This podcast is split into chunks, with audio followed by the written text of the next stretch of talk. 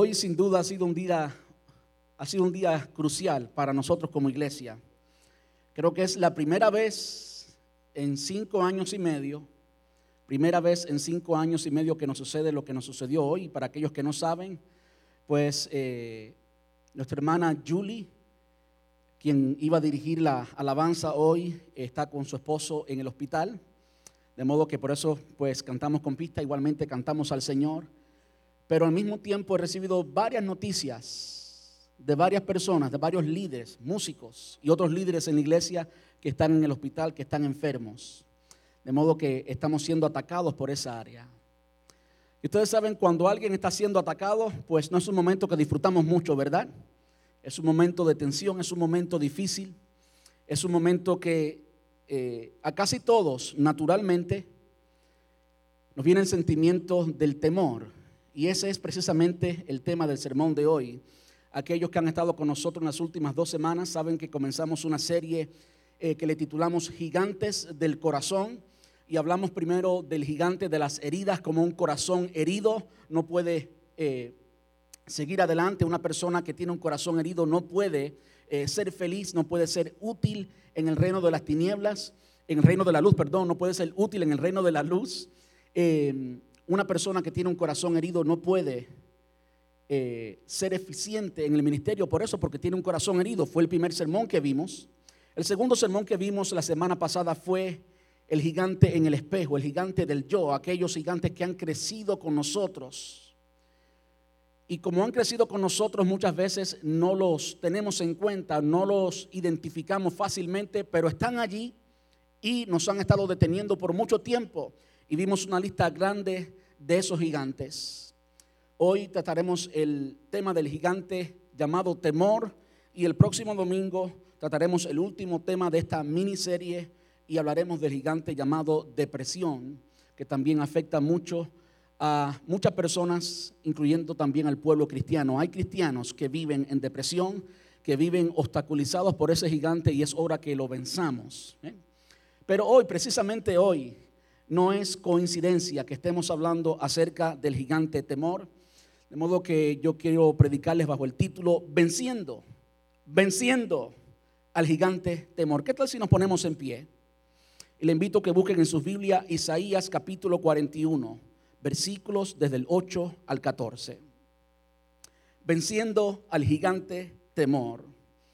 Isaías 41, versículos desde el 8 hasta el 14. Y usted diga amén cuando lo tenga. Gloria a Dios. Dice así, y está el Señor hablando, por supuesto, a través del profeta Isaías a su pueblo Israel. Dice, pero tú, Israel, siervo mío eres, tú, Jacob, a quien yo escogí, descendencia de Abraham, mi amigo, porque te tomé de los confines de la tierra y de tierras lejanas te llamé y te dije, mi siervo eres tú, te escogí y no te deseché. No temas, aleluya. No temas, porque yo estoy contigo. No desmayes, porque yo soy tu Dios que te esfuerzo. Siempre te ayudaré, siempre te sustentaré con la diestra de mi justicia. He aquí que todos los que se enojan contra ti serán avergonzados y confundidos, serán como nada y parecerán y perecerán los que contienden contigo. Buscarás a los que tienen contienda contigo y no los hallarás. Serán como nada y como cosa que no es aquellos que te hacen la guerra. Porque yo Jehová soy tu Dios, quien te sostiene de la mano derecha y te dice, no temas, yo te ayudo. No temas, gusano de Jacob, oh vosotros los pocos de Israel, yo soy tu socorro, dice Jehová, el Santo de Israel. Ayúdame a orar. Señor, venimos ante tu presencia en esta tarde, Dios, agradecidos. Agradecidos por tu bondad, Señor, agradecidos por las tantas cosas que tú nos has dado, porque tú has sido y eres un Dios bueno. Venimos ante ti en esta tarde, Señor, deseosos de escuchar, Señor, lo que tú nos quieres decir. Tú conoces, Padre, que hemos estado hablando de gigantes, de aquellas cosas que nos quieren detener en nuestro caminar, en nuestra relación contigo y en nuestro servicio a ti, en nuestro ministerio, en la obra, Señor, en el trabajo que tú nos has dado que hagamos. Y hemos hablado de algunos gigantes. Hoy, Señor, queremos presentar ante ti el gigante del temor. Y queremos rogarte, Dios mío, que así como tú le hablaste a través de esta palabra al pueblo de Israel, hoy, Señor, hoy tú hables a cada uno de nosotros. Que hoy, Señor, tú, el Dios todopoderoso, el Dios de tu pueblo que nos amas, el que hizo los cielos y la tierra, venza, Dios mío, al temor en nuestras vidas. Que hoy, Señor, podamos de una vez y para siempre ser libres de ese enemigo, de ese gigante que muchas veces nos tiene detenido. Y podamos, Dios mío, verte a ti, que eres más grande que todo gigante, y proclamar victoria en todo momento, declarar victoria en todo momento, hasta que veamos que esa victoria se materializa en nosotros, tu pueblo. Te rogamos esto en el nombre de Jesús y te rogamos que quites toda distracción de modo que podamos oír tu palabra, oír tu corazón, Señor. Caiga en buena tierra y produzca obras, produzca fruto para tu gloria y para tu honra. En el dulce nombre de Cristo Jesús pedimos esto y te damos muchas gracias, papá. Amén. Y amén. Gracias, Señor. Puede tomar asiento. Como decía, hemos visto en la palabra de Dios qué exactamente es el corazón. Y hemos visto en los últimos dos sermones, no lo voy a repetir, está en las grabaciones de los dos sermones pasados, usted puede escucharla, cómo la palabra de Dios enseña claramente, al menos literalmente en la Biblia, cuando se habla del corazón, se habla de la mente, de la voluntad, de las emociones y de la conciencia. De modo que cuando hablamos de gigantes del corazón, estamos hablando de gigantes en nuestra mente, conceptos, pensamientos que tenemos, gigantes en nuestra voluntad, gigantes en nuestras emociones y también gigantes en nuestra conciencia.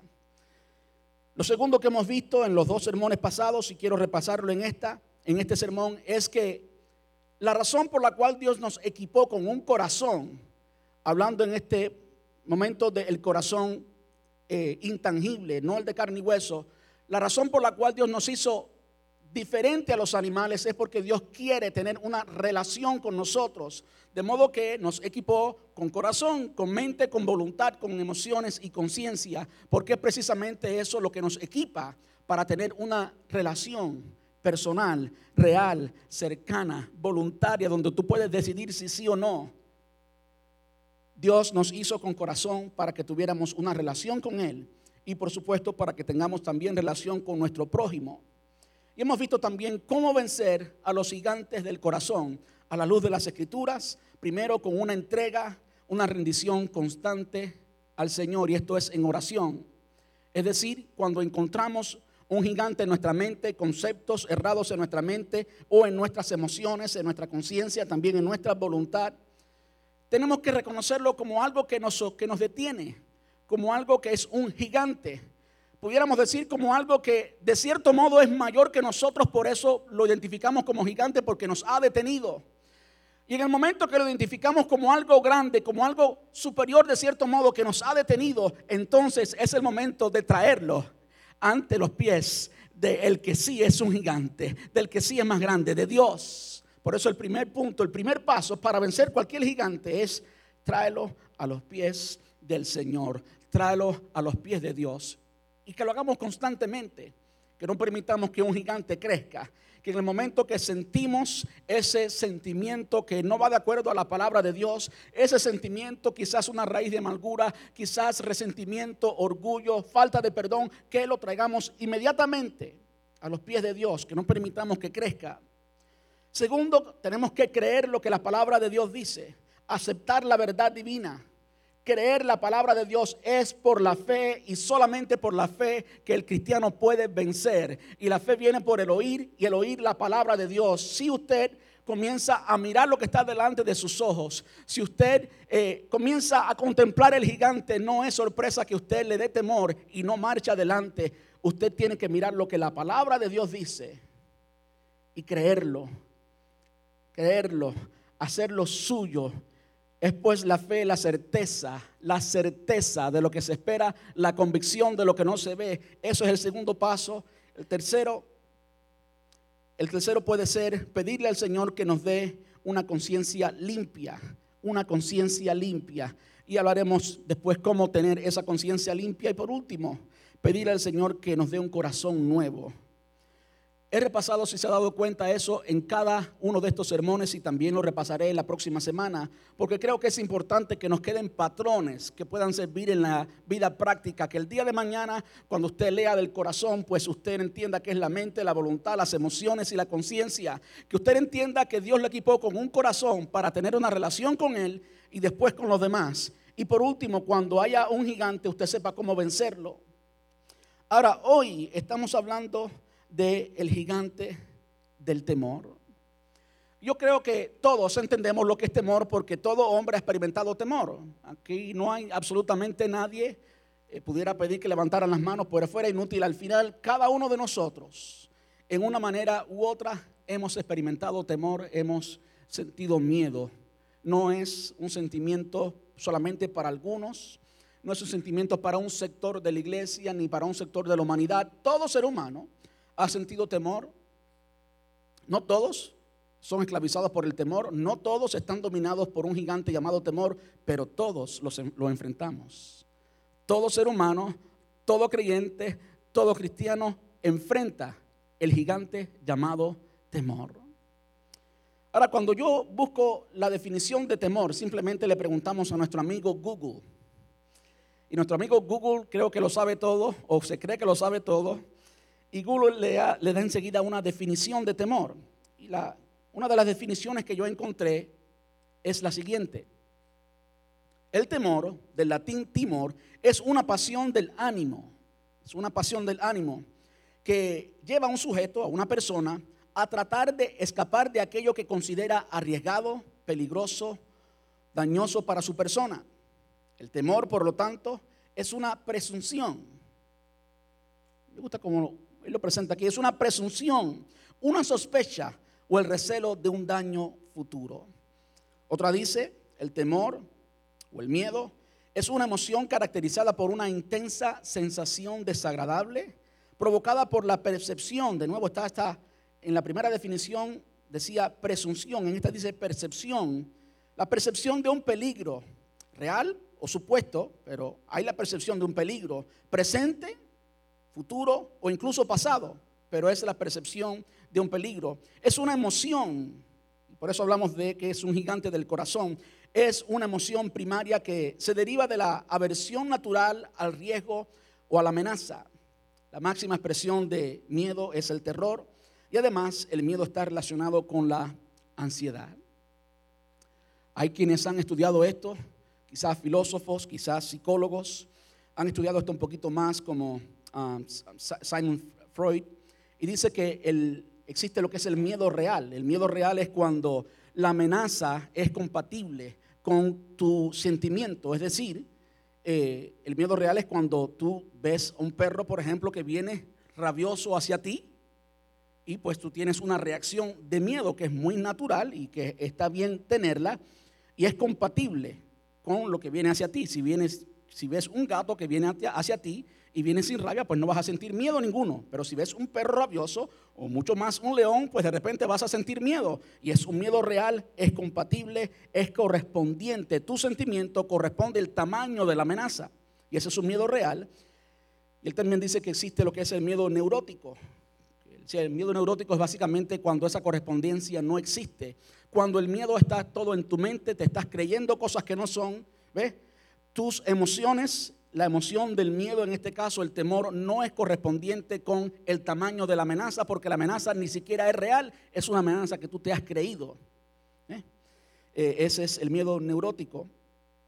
Y hay tantas cosas como, por ejemplo, lo que son modelos de estudio del miedo, el, eh, el miedo, perdón, que es producido por el conductismo. El miedo es algo aprendido, lo que dice esa filosofía. Y hay otra filosofía que dice que eh, el miedo existe eh, el miedo existente corresponde a un conflicto básico, inconsistente y no resuelto.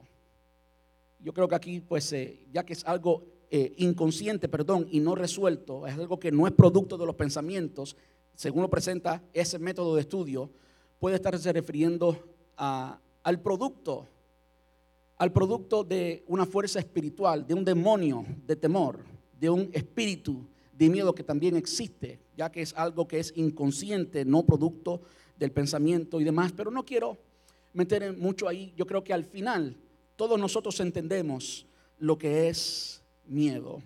Alguien dice que es sospecha de algo eh, que sospecha de que algo es malo o puede conllevar un efecto perjudicial o negativo.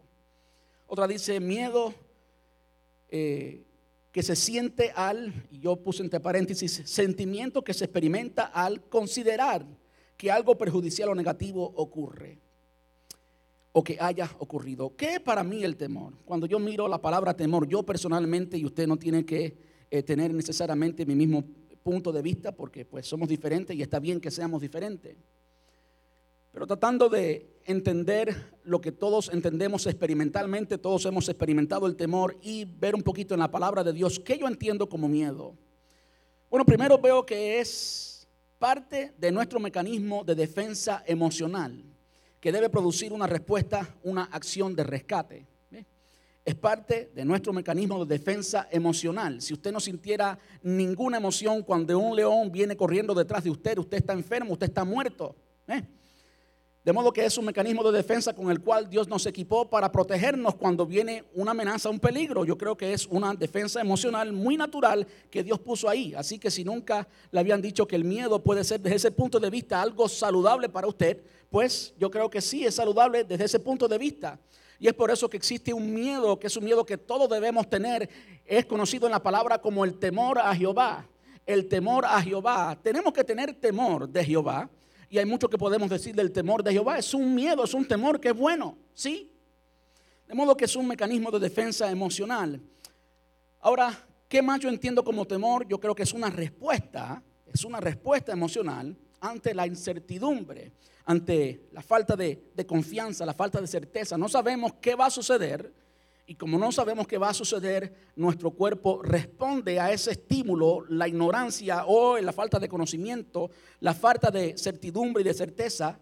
Nuestro cuerpo responde, o nuestra mente, nuestro corazón responde con, con este sentimiento que llamamos miedo. Ahora, la tercera para mí es incluso más profunda. Es una experiencia emocional causada por una percepción o perspectiva que percibe daño o peligro, ya sea mirando al pasado o mirando al futuro, y que eso afecta a nuestro presente, afecta a lo que hacemos hoy. Y esa emoción nos debe impulsar a tomar una acción que resuelva el daño o peligro. Yo creo que todos entendemos más o menos lo que, eh, lo que he querido decir ahí. ¿Para qué solución? ¿Qué solución vemos en la Biblia? ¿Qué dice la Biblia cuando miramos la palabra de Dios eh, en su total, cuando miramos al pensamiento de Dios, es decir, cuando usted estudia o lee toda la Biblia, ¿qué usted puede resumir que la palabra de Dios enseña acerca del temor? Yo quiero animarles a pensar, yo quiero animarles a entender que la, la solución que la palabra de Dios le da está en el cambio de perspectiva. La solución que la palabra de Dios le da está en el cambio de perspectiva cuando dejamos de mirar lo que está delante de nuestros ojos con nuestros ojos materiales, con nuestros ojos físicos y lo miramos a través del lente bíblico, lo miramos como Dios mira esa situación. De repente estaba allí Goliat delante del pueblo de Israel y había todo el pueblo de Israel, hombres grandes y fuertes preparados para la guerra. Ellos veían un gigante y por eso dice que todo el pueblo de Israel tenía miedo, ¿sí o no? Pero había un jovencito que conocía al Señor. Había un jovencito que tenía una relación con Dios, que tenía una relación real y personal con Él. Y él conocía al Dios de Israel. Y cuando este jovencito vio al mismo gigante, la perspectiva de él no fue la perspectiva del resto del pueblo de Israel. Él miró al gigante a través de los ojos de Dios. Él lo miró y dijo, este incircunciso hoy hoy se ha atrevido a ofender el Dios de Israel y por lo tanto hoy las aves del cielo van a comer la carne de este incircunciso atrevido y fresco. Porque así lo miró David. David lo miró no como lo veían los hombres desde una perspectiva física, lo que estaba físicamente delante de él, sino que David lo miró con una perspectiva divina. Yo quiero decirle, cuando miramos nuestro entorno, cuando miramos las circunstancias, cuando miramos las realidades, las realidades que están a nuestro alrededor y las miramos a través del lente bíblico, tenemos la perspectiva divina, el miedo queda derrotado. Porque los planes de Dios para cada uno de nosotros son planes de bien. El fin es un fin bueno. El fin es que estaremos con Él para siempre en gloria. Y no hay gigante que pueda detener eso. Ese es el fin de Dios para aquellos que le aman, para aquellos que han venido arrepentidos delante de Él. Amén. Quiero que entendamos el contexto bíblico. Cuando Dios le habla al profeta, eh, Dios le habla al pueblo de Israel a través del profeta Isaías y leemos el pasaje del principio. Permítame leerlo de nuevo para que entendamos claramente y nos conectemos. Dice, pero tú Israel, me gusta que primero le habla a Israel y si usted conoce la historia de Dios con el pueblo de Israel, usted entiende que Israel es el nombre que Dios le dio a Jacob. Es decir, hubo un momento en la vida de Jacob, lo hablamos de él la semana pasada, que ese Jacob se encuentra con Dios y hasta ese entonces el nombre de él era Jacob y Jacob significa suplantador. Y entendemos cómo, cómo, es que Jacob consigue la bendición que le pertenecía a Saúl si lo conectamos con el sermón de la semana pasada. Y en el momento en que el ángel de Dios, el ángel de Dios, en, en ese pasaje que se habla de cómo ese ángel, este hombre, se dice literalmente en algunas versiones de las escrituras, se encuentra con Jacob y lucha con él, es simplemente una personificación de Dios. Era Dios quien estaba luchando literalmente con Jacob. Y cuando lucha, lucha con, con Jacob, ¿usted cree que, podrá un hombre ser más fuerte que, que Dios? No. Por supuesto que no. Pero Dios quería mostrarle una lección a este hombre y en ese encuentro le da en el muslo, en la coyuntura del muslo a Jacob, y desde ese momento en adelante le cambia el nombre a Jacob por Israel. Y aquí está diciendo, pero tú Israel, primero lo identifica como el nombre que Dios le dio, la identidad que Dios le dio, el resultado de todo el trato de Dios con esta persona. Siervo mío eres. Después le dice, tú Jacob, para que entienda que es la misma persona, para que entienda que es la misma persona llena de debilidades, llena de problemas, llena de defectos. Pero tú, Jacob, tú, Jacob, a quien yo escogí, tú, Jacob, a quien yo escogí, descendiente de Abraham, mi amigo, y está hablando del pacto, porque te tomé de los confines de la tierra y de tierras lejanas te llamé y te dije, mi siervo eres tú, te escogí y no te deseché. No temas porque yo estoy contigo no puedo olvidar la casa de guano de techo de palma de mi abuela, tablas de palma en el campo donde no había nada. Y había en la pared un cuadrito de esos bien antiguos que nadie, nadie pusiera hoy en la casa porque luciría un poquito feo, que tenía esta promesa. Salmo 41, 10, no temas porque yo estoy contigo. No desmayes, porque yo soy tu Dios, que te esfuerzo. Siempre te ayudaré, siempre te sustentaré con la diestra de mi justicia. Y estas fueron las palabras de Dios al pueblo de Israel. Es importante también que entendamos que Dios le está hablando a un pueblo identificado en una persona, pero en realidad es un pueblo, no le está hablando a una persona, le está hablando a todos los hijos de Israel, a todas las personas unificadas en Israel. Dice, he aquí que todos los que se enojan contra ti serán avergonzados y confundidos. Serán como nada y perecerán los que contienden contigo. Buscarás a los que tienen contienda contigo y no los hallarás. Serán como nada y como cosa que no es aquellos que te hacen la guerra. Después dice la razón, porque yo Jehová soy tu Dios, quien te sostiene de tu mano derecha y te dice, no temas no temas, yo te ayudo, no temas. Y de nuevo lo identifica reconociendo las debilidades, reconociendo la insuficiencia, lo pequeño, lo insignificante que somos como hombres. No temas, gusano de Jacob, o vosotros los pocos, los pocos de Israel. yo soy tu socorro, dice Jehová, el Santo de Israel es tu redentor. Dios le había hablado, se había encontrado con un hombre llamado Abraham y le había prometido a Abraham una tierra. Y esa tierra es la tierra de Canaán. De modo que cuando Dios le habla aquí al pueblo de Israel, le estaba recordando el pasado, que en el pasado Dios le había prometido a este hombre llamado Abraham, quien llegó a ser un amigo de Dios, amigo de Dios porque le creyó a Dios, por eso fue amigo de Dios. Lo que caracterizó la vida de Abraham fue precisamente la fe. Y les dejo eso por ahí para que usted lo agarre, para que usted lo tome, para que usted lo haga suyo. La fe, la fe hizo Abraham amigo de Dios. Y si usted camina en fe, va a poder experimentar, va a tener esa experiencia de ser amigo. ¿Usted sabe lo que es ser amigo de Dios? Tú y yo estamos llamados y podemos ser amigos de Dios si vivimos en fe. Si vivimos en fe, va a ser una experiencia real esa amistad con el Señor. Entonces Dios le recuerda el pasado. Había prometido una tierra que es Canaán. Había prometido una nación, que son los descendientes de, de Jacob, los descendientes de Israel, las doce hijos que tuvo, las doce tribus de Israel que formaron el pueblo de Israel. Y también había una bendición que Dios le había dado a, en, en, esta promesa que Dios le había hecho a Abraham. Y serán benditas en ti todas serán benditas en ti todas las naciones de la tierra. ¿Cómo podían, cómo en una persona ser bendita todas las naciones de la tierra, incluyendo Israel e incluyendo los gentiles?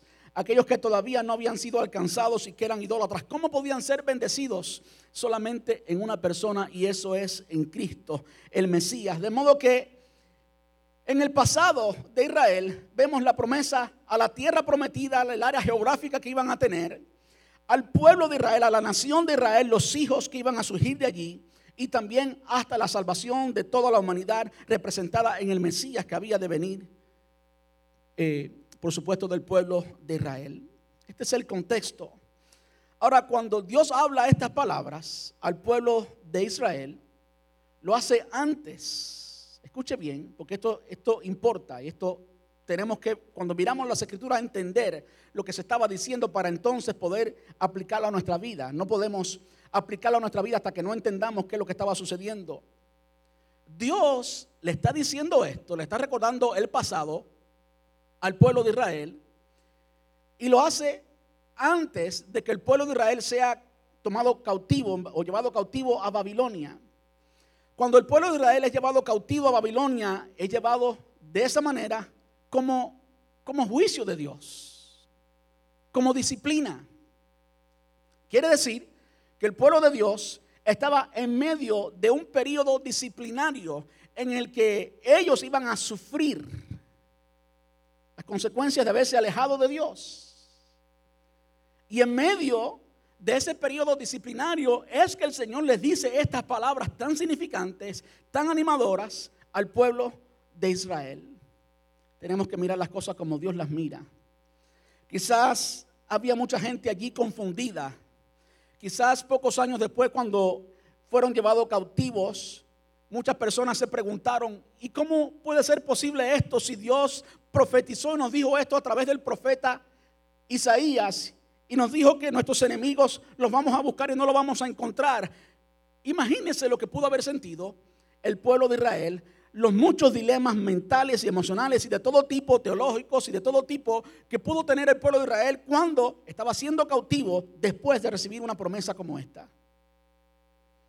Hablando de lo que ven nuestros ojos, hablando de nuestras realidades en contra de la promesa y en contra de la verdad revelada de Dios en la palabra, en la Biblia. Cuando usted estudia este pasaje que leímos, Isaías 41, vemos que Dios le habla y le da un recordatorio a ese pueblo de Israel antes incluso de pasar o de, sufrir completamente la disciplina de Dios. Y en ese recordatorio, Él les dice quién es Dios. Les recuerda quién es el carácter de Dios, lo que ha hecho y lo que va a hacer. Tres cosas que Dios le recuerda en este pasaje. ¿Quién es Dios? Lo que ha hecho y lo que va a hacer. Lo primero es el pasado. Pero tú, Israel, siervo mío, eres tú. tú Jacob, a quien yo escogí, descendencia de Abraham mi amigo, porque te tomé por los confines de la tierra, o de los confines de la tierra, y de tierras lejanas te llamé, y te dije, mi siervo eres tú, te escogí y no te deseché. ¿Qué Dios le está diciendo aquí al pueblo de Israel? Yo le estaba diciendo aquí al pueblo de Israel que simplemente Él fue quien le escogió. No fue que el pueblo de Israel de repente estaba buscando un Dios y de dentro de los muchos dioses que se creían, dentro de los muchos pueblos paganos y que naciones adoraban, pues Dios, eh, que, Israel escogió uno y resultó ser Dios. No, no, no, no, no, no. Es que Dios, en su soberanía, en su soberanía, escogió un pueblo, incluso escogió un pueblo muy pequeño, muy insignificante, que era el pueblo de Israel. Fue Dios quien le escogió. Yo quiero que usted vaya conmigo a Efesios capítulo 1, versículos desde el 3 hasta el 8, para que usted entienda qué es lo que dice la palabra en cuanto a nosotros. ¿Qué dice la palabra en cuanto a nosotros? El apóstol Pablo le escribe a estos cristianos en Éfeso que tenían que entender esta verdad y le dice, toda la alabanza sea para Dios, el Padre de nuestro Señor Jesucristo quien nos ha bendecido con toda clase, nos ha bendecido ya. ¿Ve? Nos ha bendecido con toda clase de bendiciones espirituales en los lugares celestiales. Es algo que da en pasado continuo. Nos ha bendecido ya con toda bendición o con toda clase de bendiciones espirituales en los lugares celestiales porque estamos unidos a Cristo. Incluso antes de haber hecho el mundo, Dios nos amó y nos eligió en Cristo para que seamos santos e intachables a sus ojos. Yo no sé si usted puede entender eso. Si usted puede entender eso, lo está entendiendo porque el Espíritu Santo le está dando el entendimiento para hacerlo. El hecho de que Él nos escogió antes de la fundación del mundo. Quiere decir que antes de la fundación del mundo, antes de que Dios dijera, sea la luz, y fue el día y la mañana el primer día, y después Dios creó el resto de la creación, antes de eso, ya el Señor pensaba en ti y en mí. Usted sabe que las cosas que suceden en su vida, a ustedes o a nosotros, porque yo estoy por supuesto también allí incluido, no suceden y no sabemos qué será el día de mañana, pero Dios conoce todas las cosas antes que sucedan, antes que llegue el pensamiento a tu mente, ya Él lo conoce, antes que tus padres pensaran en ti, antes que se enamoraran, antes que nacieran, ya Dios te conocía, ya Dios tenía un propósito, un plan trazado para ti. Dios no es un Dios que está experimentando contigo, no, Dios, Dios tiene un plan, tiene una respuesta para cada uno de los gigantes en tu vida. Dios tiene una respuesta para cada uno de los gigantes en tu vida. Y Él tiene un plan perfecto. Él no tiene plan B, Él tiene plan A. Y no importa si el enemigo tiene plan A, B, C y D y hasta la Z, el plan de Dios es uno. Y no hay enemigo jamás. No hay gigante jamás que lo pueda detener. El plan de Dios es incambiable porque Él es Dios. Y Él nos escogió en Cristo antes de la fundación del mundo. Incluso antes que de haber hecho el mundo, Dios nos amó. Nos amó y nos eligió en Cristo para que seamos santos e intachables a sus ojos. Dios decidió de antemano adoptarnos como miembros de su familia al hacernos, al acercarnos así, a sí mismos, por medio de Jesucristo. Esto es precisamente lo que él quería hacer y, lo, y le dio gran gusto hacerlo por el puro afecto de su voluntad, como dice la versión Reina Valera. De manera que alabamos a Dios por la abundante gracia que derramó sobre nosotros los que, que pertenecemos a sus hijos, a su Hijo amado. Voy a leerlo de nuevo. de manera que alabamos a Dios por la abundante gracia que derramó sobre nosotros los que pertenecemos a su Hijo amado. Dios es tan rico en gracia y bondad que compró nuestra libertad con la sangre de su Hijo y perdonó nuestros pecados. Él desbordó su bondad sobre nosotros justo, eh, junto con toda la sabiduría y el entendimiento. De modo que Él fue quien nos escogió. Él no se confundió. Cuando tú y yo enfrentamos la vida, Tú y yo a veces experimentamos para ver si algo funciona, para ver si algo no funciona. Y si algo no funciona, dejamos de hacerlo. Dios no es así. Dios se, se trazó un plan y Él dijo, yo quiero hacer esto. Y entonces te llamó a ti, te escogió y te equipó para que tú alcanzaras eso. Y entre el punto A y el punto B, todo lo que ocurra va al final a conducir al plan eterno y perfecto de Dios. Así de grande es nuestro Dios y así es como Dios ve las cosas. Yo quiero que usted sepa que en ese proceso, en ese trayecto del punto A al punto B, desde el comienzo hasta el destino que Dios tiene para cada uno de nosotros, hay gigantes. Que no son coincidencias, que no están ahí por error, no están ahí porque a Dios se le, pues, se le pasó algo y entró un gigante y se metió ahí para, para obstaculizar el plan de Dios. No, están ahí porque Dios en su... Eh, en su sabiduría, Dios permitió, Dios quiso que estuvieran allí, porque los gigantes van a hacer cosas que tú no llegarías a hacerlas si los gigantes no están allí. Si los gigantes no están en la tierra prometida, tú no vas a experimentar al Dios que es más grande que los gigantes. Si los gigantes no están en tu caminar, tú vas a vivir dependiendo de ti y no vas a conocer a Dios y vamos a verlo. Cómo es importante que estén los gigantes allí para que enfrentemos los gigantes y entonces vivamos en humildad y en dependencia de Dios. Y es solo en esa condición que podemos conocer a Dios. Cuando enfrentamos un gigante que es grande, que es más fuerte que nosotros. Eh, es solo en ese momento que podemos conocer al Dios de lo imposible. Es solo en ese momento que podemos de saber quién es Dios cognitivamente, de conocer a Dios. No sé si usted me está entendiendo. En ese momento el conocimiento cognitivo se convierte en experiencia y ahora usted tiene una relación, usted está conociendo a Dios, no solamente conociendo de, sino conociendo a. Esto de que Él nos escogió es muy significante porque es precisamente lo que Jesús también le recuerda a sus discípulos. Él le recuerda que en Juan capítulo 15, versículos desde el 15 hasta el 17. Le repite lo mismo. Ustedes no me escogieron a mí, sino que yo os elegí a vosotros. Y eso es importante, porque si Él es quien escoge, si Él es quien escoge, si Él es quien escoge, Él no se equivoca. Si Él es quien escoge, Él tiene el control de todo el proceso. Él no se equivoca, Él no comete ningún error, Él es un Dios perfecto. Y aunque nuestras circunstancias actuales a veces nos, nos hacen sentir que, que, que, Dios no está en control, saben que Dios sí está en control. Aunque nuestras circunstancias presentes a veces nos hacen dudar de lo que la palabra dice de Dios, yo quiero reiterar una vez más que Dios siempre está en control y que todas las cosas, aun los errores que vamos a cometer, están bajo el control absoluto de Él. Él está en control, Él es Dios. Esto es lo primero que Dios le recuerda al pueblo de Israel. Tú eres Jacob. Yo te cambié el nombre, ahora eres Israel. Y te escogí. Y aunque pases por todo lo que pases, porque acuérdense que Dios le está diciendo esto al pueblo de Israel en medio de un periodo de, de disciplina, en medio de un periodo en que el pueblo de Israel estaba siendo corregido por la falta de carácter, por haberse tornado a los ídolos y abandonar a Dios aún en medio de todo eso, la promesa y el plan de Dios no cambia. La promesa y el plan de Dios no cambia. Tus emociones, mis emociones cambian, pero Él no. Él sabe todo desde el principio. Las cosas que a ti te toman por sorpresa, las cosas que tú crees que pueden ser sorpresa para otra persona, para Dios no lo son. Dios tiene un plan y es perfecto.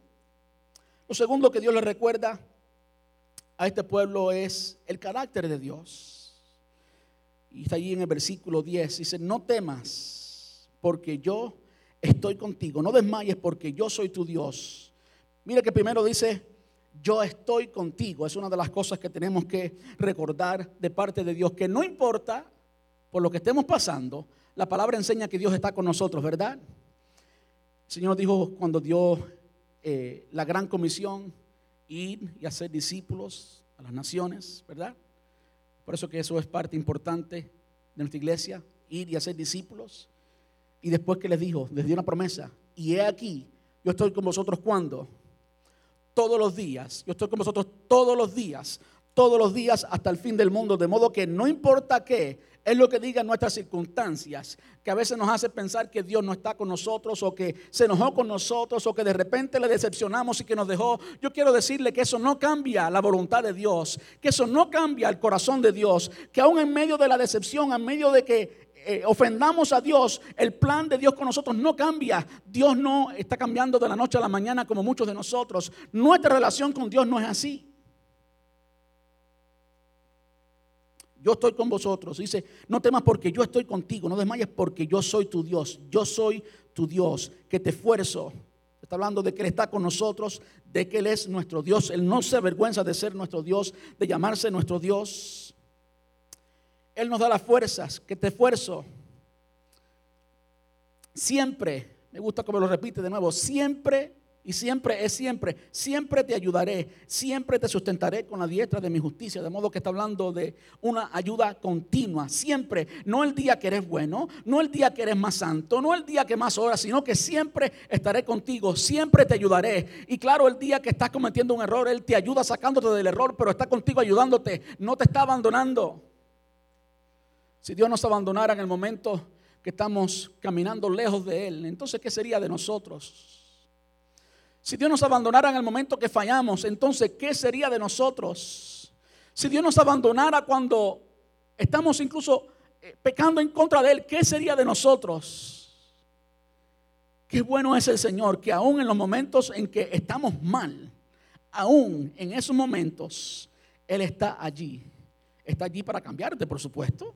Está allí para librarte de ese pecado, por supuesto. Está allí para transformarte, pero está allí, no se ha ido. Está esperando, tocando la puerta, esperando que tú abras la puerta para entonces hacer lo que quiere hacer contigo y en ti, pero Él está allí. Él nunca nos deja solos. Yo le animo a que usted mire hacia atrás aún en el momento más difícil de su vida cristiana, aún en el momento más difícil de su relación con Dios, y usted va a descubrir una y otra vez que Dios siempre estuvo allí. Dios siempre estuvo allí. La palabra dice que aun cuando éramos pecadores, Él nos amó en nuestros delitos y pecados, Él nos amó y se inclinó a nosotros y nos tocó. Ese es el Dios que, que, que te ama. En todo momento Él te ama. Si miras hacia atrás, verás una y otra vez que no importa cuál ha sido tu condición, Dios siempre ha estado allí y no te ha soltado porque Él te ama y te escogió desde antes de la fundación del mundo. ¿Crees tú que aquello que tú hiciste sorprendió a Dios? Nunca tus acciones sorprenden a Dios. Así es el amor de Dios para con nosotros. Él está siempre con nosotros y siempre está dispuesto a ayudarnos, a levantarnos, a traernos hacia Él y a vencer los gigantes. Mira lo que dice Primera de Juan capítulo 3, versículo del 1 al 3. Dice, miren con cuánto amor nos ama nuestro Padre que nos llama sus hijos. Y eso es lo que somos, sus hijos.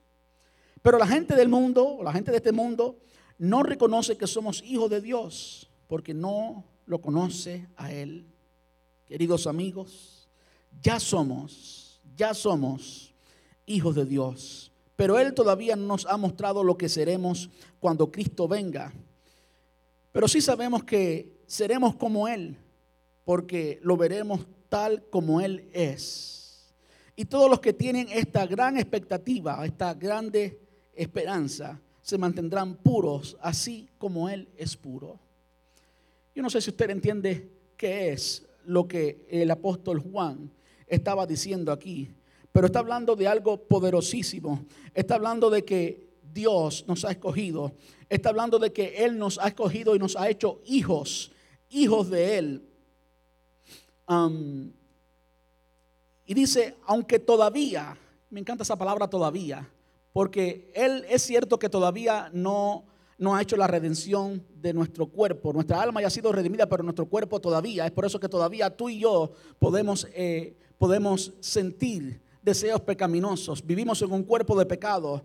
Es lo que está hablando aquí. Todavía no nos ha mostrado lo que seremos cuando Cristo venga, pero sí sabemos lo que seremos como, que seremos como Él, porque lo veremos tal como Él es. Está hablando de la hora de la redención de nuestro cuerpo. Está hablando del momento en que seremos como Él, que tengamos un cuerpo glorificado y entonces seremos absolutamente como Él es, le veremos como Él es, seremos libres totalmente del pecado. Está hablando de el fin del proceso. Pero hoy que no estamos en ese punto final del proceso, Dios nos sigue llamando hijos, nos sigue llamando hijos. Y el proceso está allí y el proceso va a, tener, va a tomar lugar. Y llegará un momento en que seremos redimidos llegará un momento en que nuestro cuerpo será transformado. Dice, y todos los que tienen esta grande expectativa se mantendrán puros así como Él es puro.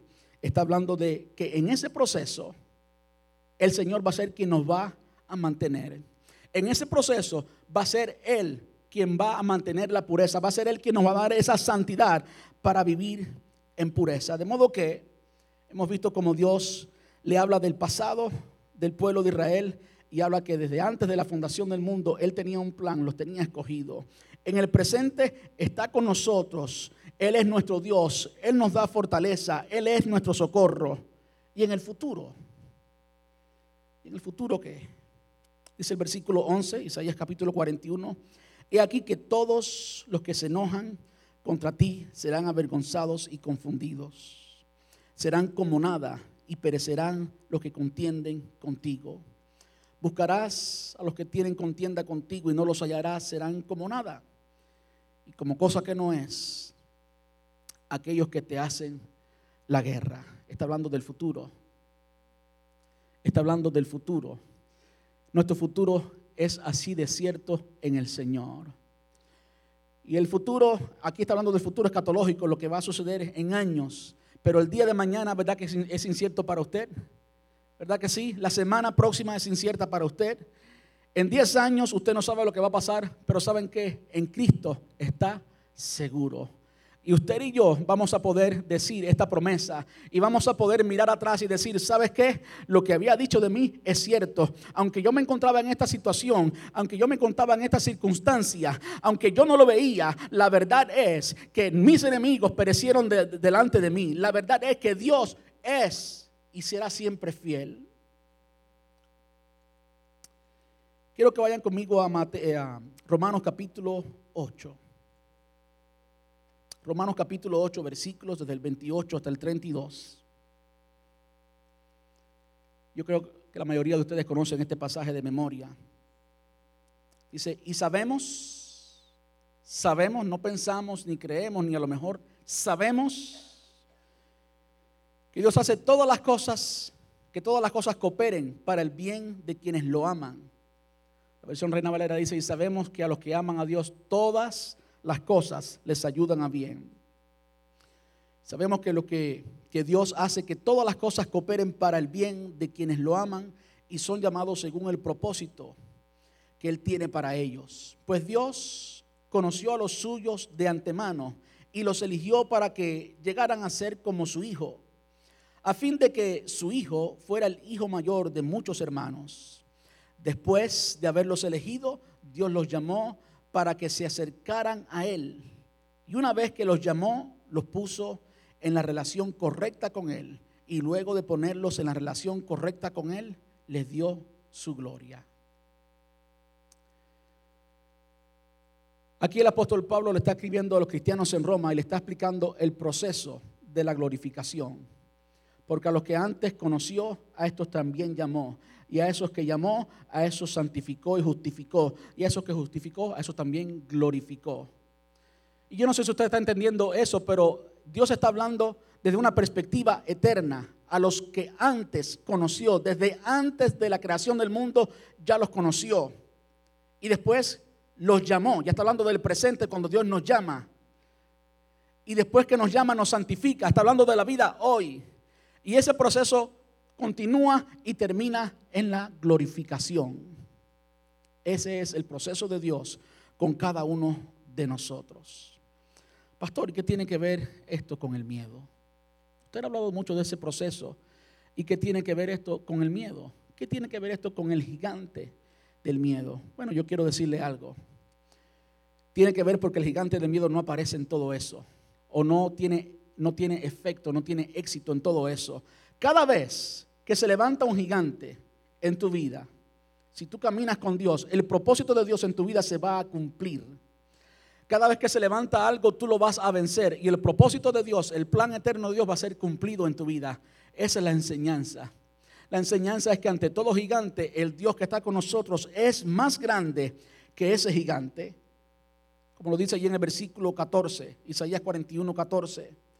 Cuando lo repite una vez más a Jacob, dice, no temas, gusano de Jacob y le hace recordar de nuevo las insuficiencias, las, la insignificancia, lo pequeño que era Jacob. Si no temas, gusano de Jacob, o oh vosotros los pocos de Israel. Entonces habla de lo que sí es significante. Yo soy tu socorro, dice Jehová, el Santo de Israel, es tu redentor. Los gigantes en el plan de Dios son simplemente una oportunidad para conocer la grandeza de Dios. Los gigantes son una oportunidad para conocer la grandeza de Dios. Y si nunca te has enfrentado a un gigante, pues nunca vas a poder que Dios es más grande que el gigante. Tienes que enfrentarlo. Cuando lo veas delante de ti, cuando el temor venga a ti, temor al futuro, temor a lo que sea, cuando el temor venga a ti, tú tienes que reconocer esa oportunidad como una oportunidad para conocer que Dios es más grande que lo que está frente a ti.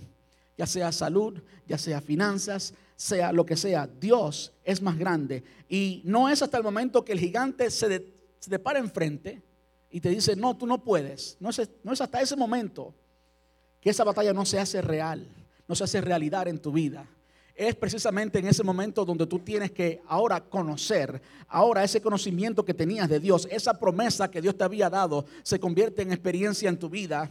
Es por eso que el pueblo de Israel tenía muchas promesas de que iba a poseer la tierra. Pero cuando llegó a la tierra, ¿saben qué? Tuvieron que luchar. ¿Verdad que sí? Tuvieron que luchar. Fue entonces que experimentaron, vivieron en carne propia lo que Dios había prometido. Antes era un conocimiento cognitivo, ahora ese conocimiento se convertía en experiencia y es en la experiencia que podemos conocer a Dios. Todo gigante es una oportunidad para conocer la grandeza de Dios. Los gigantes están, incluidos, están incluidos en el plan perfecto de Dios. No están allí por error, sino para demostrar que nuestro llamado es más grande que nosotros. Si el llamado de Dios para tu vida fuera algo que tú pudieras alcanzar por tus fuerzas, pues. Pero los gigantes están allí para recordar que el llamado es más grande. ¿eh? Nos recuerdan que el llamado es más grande que nosotros y que no se trata de nuestra grandeza, sino de la grandeza de nuestro Dios.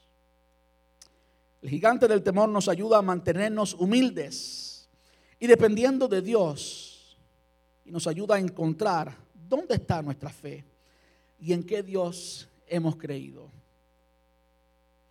Cuando el temor llega a tu vida, cuando sientes que la amenaza es real, cuando ves el peligro que se acerca, cuando es incierto para ti el futuro, no sabes qué va a suceder, entonces tenemos que ver dónde está el Dios en que hemos creído, dónde está de verdad tu fe. Podemos decir que tenemos fe, podemos decir que creemos algo, pero es en el momento que el gigante viene que podemos demostrar esa fe y podemos, y que se evidencia que es realmente lo que creemos del Señor, que es realmente lo que hay en nuestro corazón, dónde estamos anclados, en qué Dios hemos creído. Y por último, el gigante temor nos fuerza a experimentar y a conocer a Dios en medio de las circunstancias adversas. No conocemos a Dios en lo ordinario, en lo fácil, sino en lo imposible. Sino en lo imposible. Hoy hay un anuncio muy importante que yo tengo que darle a la iglesia. Muy, muy, muy importante. Y tiene que ver con todo esto. Y tiene que ver con el temor que, que ya estoy enfrentando como pastor. El primer domingo de junio, eh, Horizon Christian Church, la iglesia de quienes rentamos, van a unirse con otra iglesia el primer domingo de junio tendrán el servicio unidos en ese lugar. Desde ese domingo en adelante, Horizon Christian Church no va a ocupar más este edificio. Y los planes son que van a poner el edificio a venta. Van a vender este lugar y el temor es ¿eh? el gigante es, ¿y a dónde vamos a ir? ¿Dónde vamos a celebrar nuestros cultos? ¿Dónde vamos a reunirnos como iglesia? La pregunta que yo hago a la iglesia es, ¿qué es lo que dice el Señor? Como le decía uno de los líderes hoy, bueno, hay muchos planes quizás de vender el edificio, de vender la propiedad. ¿Y qué dice Dios? ¿Y qué dice Dios? Yo confío en esa canción, no sé cuántos conocen esa canción, en mi pueblo se cantaba mucho y es una canción que cantaba el pueblo de Israel que decía, Dios no nos trajo hasta aquí para volver atrás, nos trajo aquí a poseer la tierra que Él nos dio. ¿Cuántos se acuerdan de esa canción? No sé si la conocen como una canción y si no la conocen como una canción, pues ahora la conocen como una verdad que vivió el pueblo de Israel. Cuando Israel entró a la tierra prometida, estaba llena de gigantes y era imposible y se sentían como langostas. Ellos tuvieron que de repente conocer, no saber de, sino conocer al Dios que era más grande y el Dios que lo iba a librar de aquellos gigantes que estaban allí. Y la tierra producía leche y miel. La tierra una tierra que daban racimos de uva que dos hombres no podían cargar con los racimos de uva. Eh, así era de bendición lo que había en aquella tierra. Habían hombres que habían visto estos gigantes y les daba temor. Por eso perecieron, perecieron en el desierto no pudieron ocupar la tierra prometida. Pero habían otros dos, habían otros dos que tuvieron la perspectiva de Dios. Habían otros Dios que no vieron las circunstancias como la veían sus ojos físicos, sino que dijeron, si Dios ha prometido, si Dios ha dicho algo, Dios lo va a cumplir. Yo no estoy diciendo que este lugar va a ser nuestro. Yo simplemente estoy diciendo, vamos a orar. Vamos a orar.